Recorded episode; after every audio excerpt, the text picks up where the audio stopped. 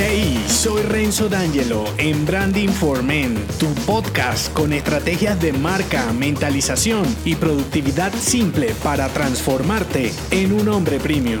Bienvenido.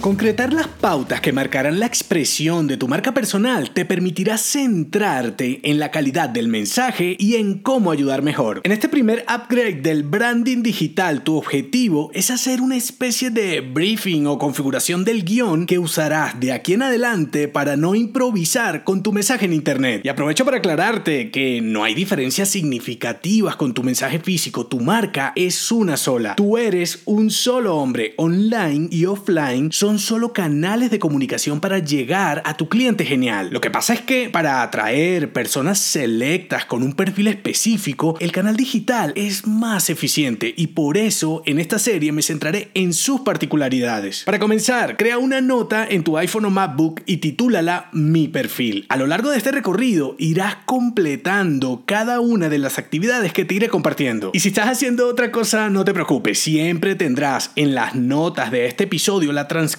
completa y los enlaces que te comparta. Cuando llegas a la codificación no te inventas nada, ya todo lo traes mínimo desde el branding elemental, décimo tercera temporada de este podcast. Aquí te centras en concretar lo que vas y lo que no vas a comunicar. Es como si estuvieras escribiendo los contenidos de tu website y es lo que harás al final. Entonces, prepárate para contestar preguntas porque esto es un interrogatorio. Tres elementos para codificar tu marca personal. El primero, premisa. El segundo, propuesta. Y el tercero, beneficiario. Voy por el primero, premisa. Puntualiza las definiciones básicas que conforman tu ADN, respondiendo preguntas como ¿quién eres? ¿Qué vendes? ¿Qué tienes para decir que otros no? ¿Por qué te van a escuchar a ti? ¿Qué te diferencia? ¿Cuáles son tus valores? ¿Cuál es tu historia contada en 10 hitos? ¿Cuáles son tus 5 skills más importantes? Si fueras a publicar un blog, ¿cuáles serían los 10 temas relacionados con tu expertise que? Publicarías? Sé extremadamente breve y aquí es donde está el reto. Responde las preguntas abiertas con una frase y las listas con una a cinco palabras máximo. Segundo elemento, propuesta. Reajusta los detalles de tu mezcla que no es más que la intersección de los dos o tres ejes temáticos que integran tu marca. Luego resúmelo todo en una frase. Por ejemplo, en mi caso, mis ejes ya los conoces. Marca personal, mentalidad y productividad. Esto viene de mis cinco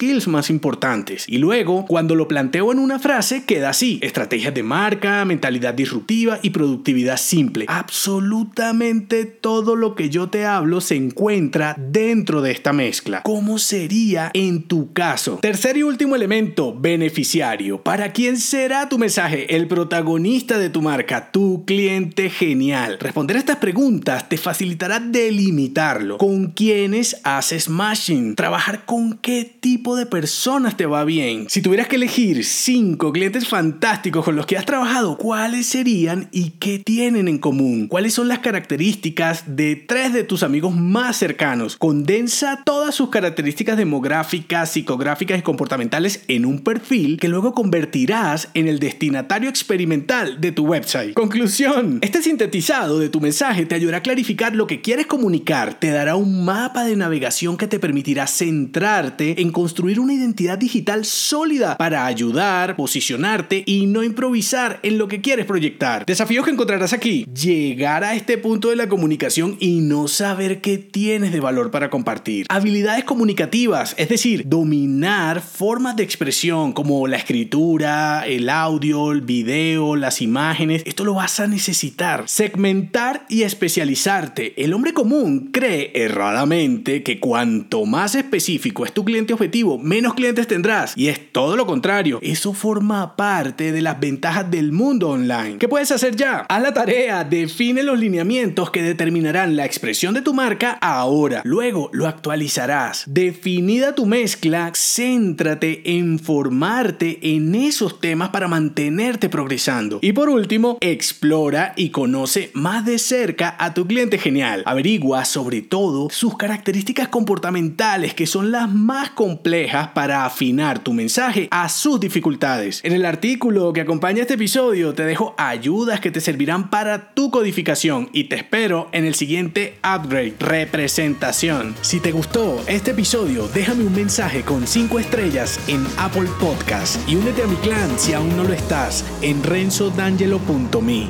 Hasta la próxima.